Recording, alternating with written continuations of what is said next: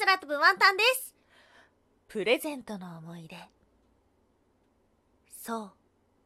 あれは、ワンタンさんが東京にやってきた頃のお話。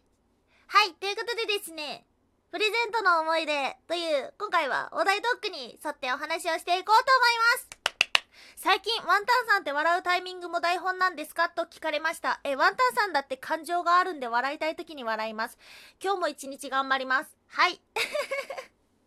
ということでですね、冒頭にお話をしましたが、ワンタンさんはですね、兵庫県出身です。そしてこのキャラクター業界という闇の組織に入るために東京にやってきました。そんな東京にやってきて、初めてできた年上彼氏からもらったクリスマスプレゼントの思い出ですよ。はい。まあまあまあ、大前提としてですね、ワンダンさんの人よりちょっとだけ恋愛が上手じゃないというか、モテないんですよ。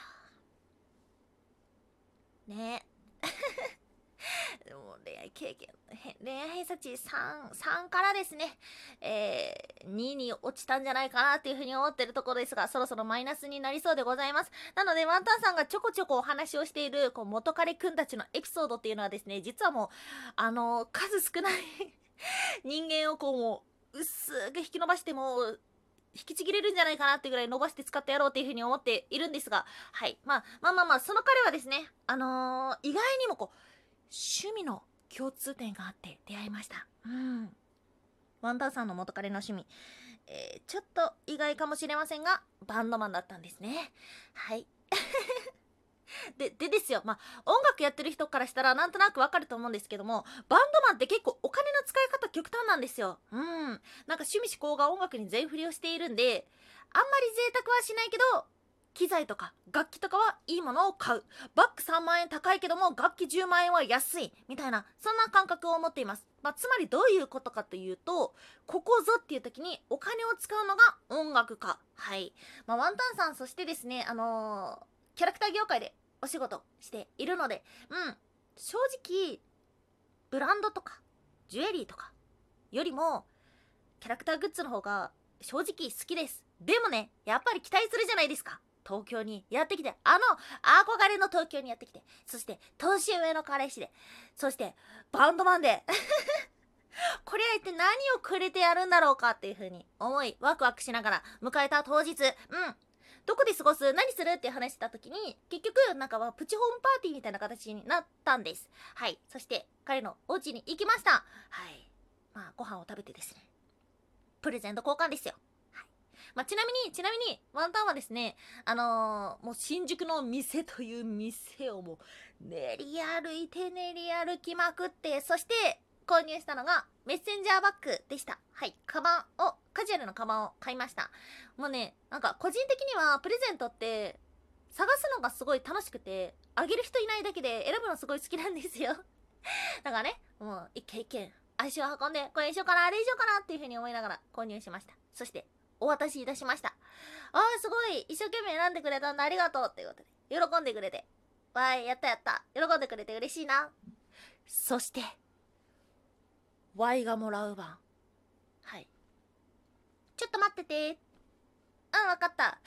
ちょっと待ってて。これもしかしたらこの瞬間電気が消えて、うー、ててーてー、あ、ちょっと待って、歌うのやめとこうか。はい。と思ってワクワクしました。もう、ドアの方を向きゃいいのか、ドアの方を向かない方がいいのかっていう風に悩みながら、よいしょよいしょと持ってきて出てきたのが、めっちゃでかい袋だったんですよ。そして、持つと、重い袋を開けてガサガサガサ、そしてそこから出てきたのが、ブルルルバーン珪藻土バスマット。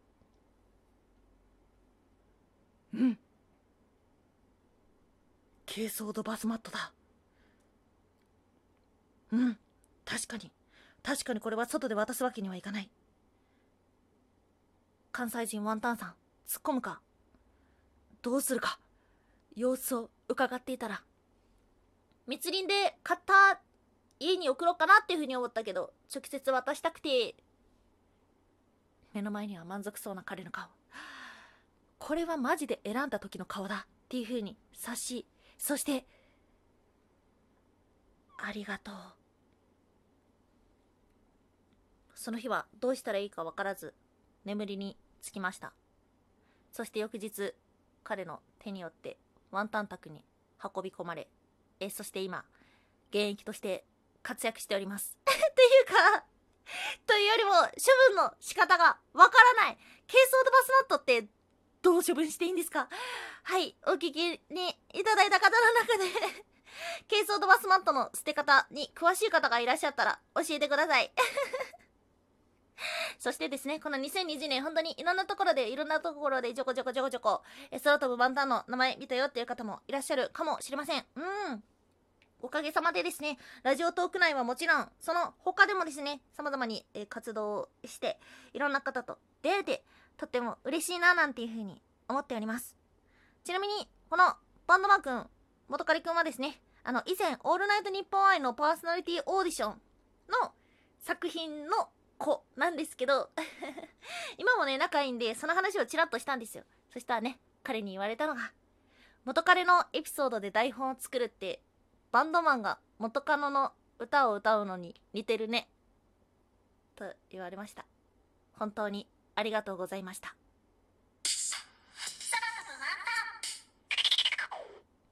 おやすみもいもい。大学生の時に使っていたツイッターの名前で元彼がマッチングアプリに登録をしているのを見つけた。はい。おやすみもいというのはワンタンがポエムっぽいこと言いたいコーナーですね。ポエムがなんだかよくわかってないから、ポエムっぽいことしか言えないコーナーです。これね、以前ちょっとライブ配信でもお話ししたんですが、衝撃が走りましたね。教えてもらったんですよ。これって何々くんじゃない？って大学の友達に言われて、ん？あいつだしかし、このあいつ、なぜ名前をワンタンの大学の時のツイッターの名前にしているんだ っていうことですよ。まあ、本名ではなくて、本名をちょっといじった形にしてたんですね。うん。ちょっとさすがに、さすがのワンタンさんもドン引きいたしました。まあまあ、さっき、さっきまでお話をしていたケーソードバスマットの子ではない子です。へい、へい。はい、同じ人の話をこれからも擦り切れるまで使ってやろうというふうに思っております。はい、ということで、お聞きいただきましてありがとうございました。ぜひぜひ、来年もよろしくお願いいたします。以上、空飛ぶワンタンでした。